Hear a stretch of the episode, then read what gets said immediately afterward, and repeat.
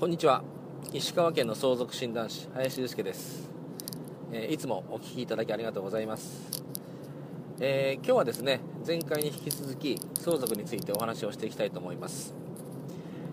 えー、前回はですね相続診断士についてちょっと簡単にどういうことをしているのかとかですね、えどういう位置づけにあるのかっていうお話をさせていただきました。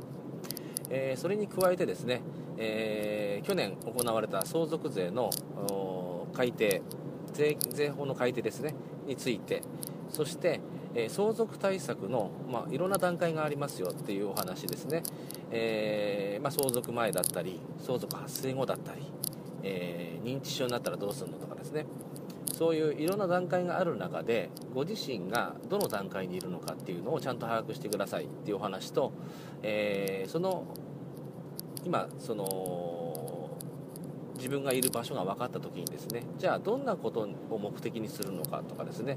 えー、どうなればいいのかっていうもあのゴールをですねしっかり持って、えー、対策に取り組んでください。というお話をさせていただきました。え、今日はですねその中でも1つ目の、え、相続発生前の対策として遺産分割協議。遺産分割の対策ですね、えー、まあ、これは荒相続、まあ、遺産分割によって家族が争わないようにしようというための対策なんですが、えこれも前回のちょっとおさらいをしておきます、え今日本はですね約1年間に120万人の人がお亡くなりになられています。でそのうち、え、約5万人5万5千人ぐらいですね4%ぐらいが、え、課税対象になってました。これは、えー、去年行われた税法の改正の前の話です。26年3月3あ2月12月31日までですね。26年の12月31日までのデータとして、えー、そういう統計が出ています。大体4%から5%ぐらいの方が課税対象になっている。そして、えー、27年去年の1月1日から改正になった税法に関してはまだ統計のデータは出てないんですが一応お話として出てるのが大体2倍ぐらいですね、えー、課税対象者が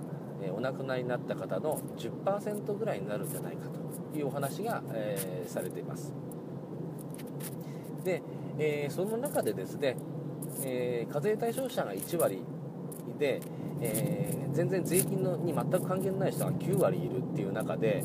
えじゃあ遺産分割で揉めてる件数ってどれくらいあるんだろうと。一応なんかこう相談をされた件数っていうのは大体年間に18万件ぐらいあるそうなんですがその中でどうしてもこう収拾がつかず、えー、いざこざが解決せず裁判になった調停まで行ったっていう件数がですね約年間1万5000件あります。まあ、これが多いか少ないかっていうのはちょっと分かんないんですけど私たちはこれをま限りなくゼロに近づけようとして活動はしてるんですがちょっと注目していただきたいのがこの1万5000件の中の約7割8割ぐらいがですね、えー、相続税の課税対象外の人なんですね。要するに税金の問題が全く関係ない人が争ってる割合が多いっていうことがデータとして出ています、えー、よく私たちがですねお客さんに相続の話をこうした時に私財産持ってないから関係ないと思うとかあの、うちはもう受け継ぐもんはないから大丈夫だよっていう方があのいらっしゃるんですけれどもまあ、このデータを見るとあんまりこう財産を持ってるとか持ってないというのはあんまり関係ないような感じなんですね。で逆にま持ってない方が争ってるかもしれないっていうぐらいの数字が出てるので、えー、ぜひこう皆さん関係がある私事として、えー、ちょっと聞いていただければなと思います、ではじゃあそもそもなぜ揉めるのかっていう話ですね。遺産分割。分ければ単に分ければいいんじゃないのっていうお話なんですけど、えー、まず1つがですね、まあ、ご存知の方もいるかもしれないんですが、えー、遺産分割にはですね法定相続分というものがあります、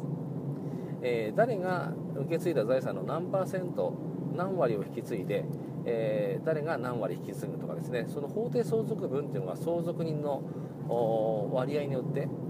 え決まってます。例えば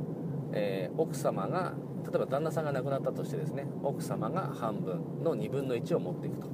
で残った2分の1を子供の数で分けるとかですね。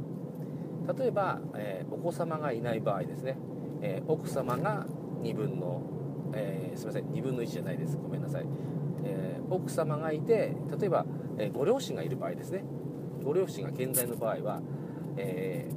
奥様が3分の2で残りの3分の1を、え両親で分けるというような感じでですね、えいろんなパターンでですね、えこの相続分っていうのが法律で決められてます。で、まあ、その通りに分ければいいんじゃないのっていうことなんですけれども、えー、一概にじゃあじゃあただ金額を割って分ければいいかっていうとですねそうもいかないっていう場合が結構あります。例えば、えー、財産が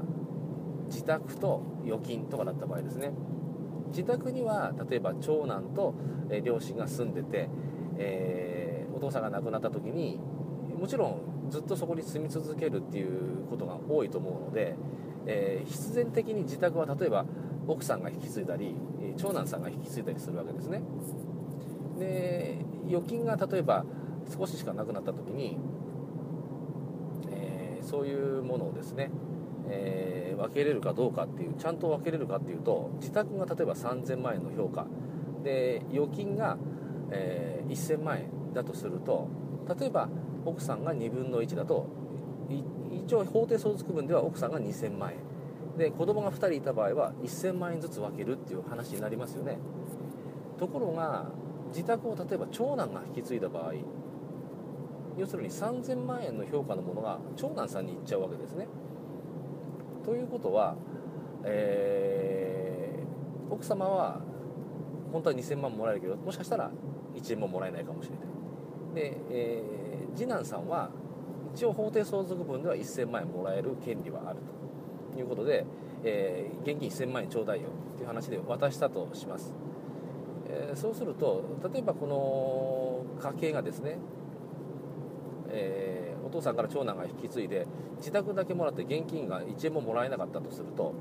じゃあこれ代々この家を守っていけるのかとかですね残していけるのかっていう問題が出ますし、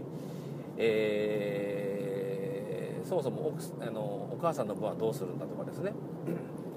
奥さんですね。奥さんの分はどうするんだとかっていろんな問題が出てきたりします。でそういう法定相続分っていうのがあるから揉めちゃうっていうお話もあるんですね。本来は別に法定相続分通りに分けなくても別にいいんですけど全員で話し合って、えー、まあお兄ちゃんが全部もらえばいいよとかですね。お母さんがとりあえず全部今までお父さんのお世話してきたんだからお母さん全部持ってっていいよとかですね。そういうお話をして、えー、丸く収まればそれで OK なんですけど、えー、ちょっと法定相続分俺こんだけもらえるんじゃないかとかですね。そういうのが出てくると揉めちゃったりするという場合があります。でもう一つは、えー、外野がああだこうだ言ってくるパターンですね。えー、まあ、これは先ほどの法定相続分っていうとこにもつながってくるんですけど例えば、えー、息子の奥さんだ例えば次男の奥さんとかですね、え、例えば会社の同僚だったり、え、おじさんとかおばさんとかですね、え近所のおじさんとかですね。そういう方がお前こんだけもらえるはずじゃないのかとかですね。いやもっともらった方がいいよとかいろいろああだこうだ言ってくる。本来は家族で話して、まあ、相続人で話してですね、えー、解決していたものがですねこれでいこうってなってたものがこう外野がああだこうだ言ってきたことに対してああだ言ってきたことで、えー、もう一回ちょっといや俺もうちょっともらえるみたいだからもらおうかなとかねそういうことが始まって揉めちゃうっていうパターン。があります。で、えー、もう一つ、えー、あるとすれば財産が少ないっていうパターンですね。えー、これはまあ額が少ないっていうのももちろんあるんですけど要は分けれないとかですね、え、まあ、少ないばっかりにちょっともうちょっともらえると思ってたちょっとちょっと当てにしてたりね、え、例えば次男のお子さんが入学の時期迎えててちょっとお金がいるからちょっと本当当てにしてたんだとかそういう時に分けても大した金額にならなかったりとか、えあとはですね財産の種類が少ないっていう場合ですね。先ほどの例とかぶるかもしれないんですですが例えば残された財産が不動産しかなかった場合これはもう分けることができないんですね。家を、ね、3等分してとか半分に割ってとかそういうこともできないですし、えー、そこで例えば、えー、俺はちゃんともらうよっていう方が出てきた場合に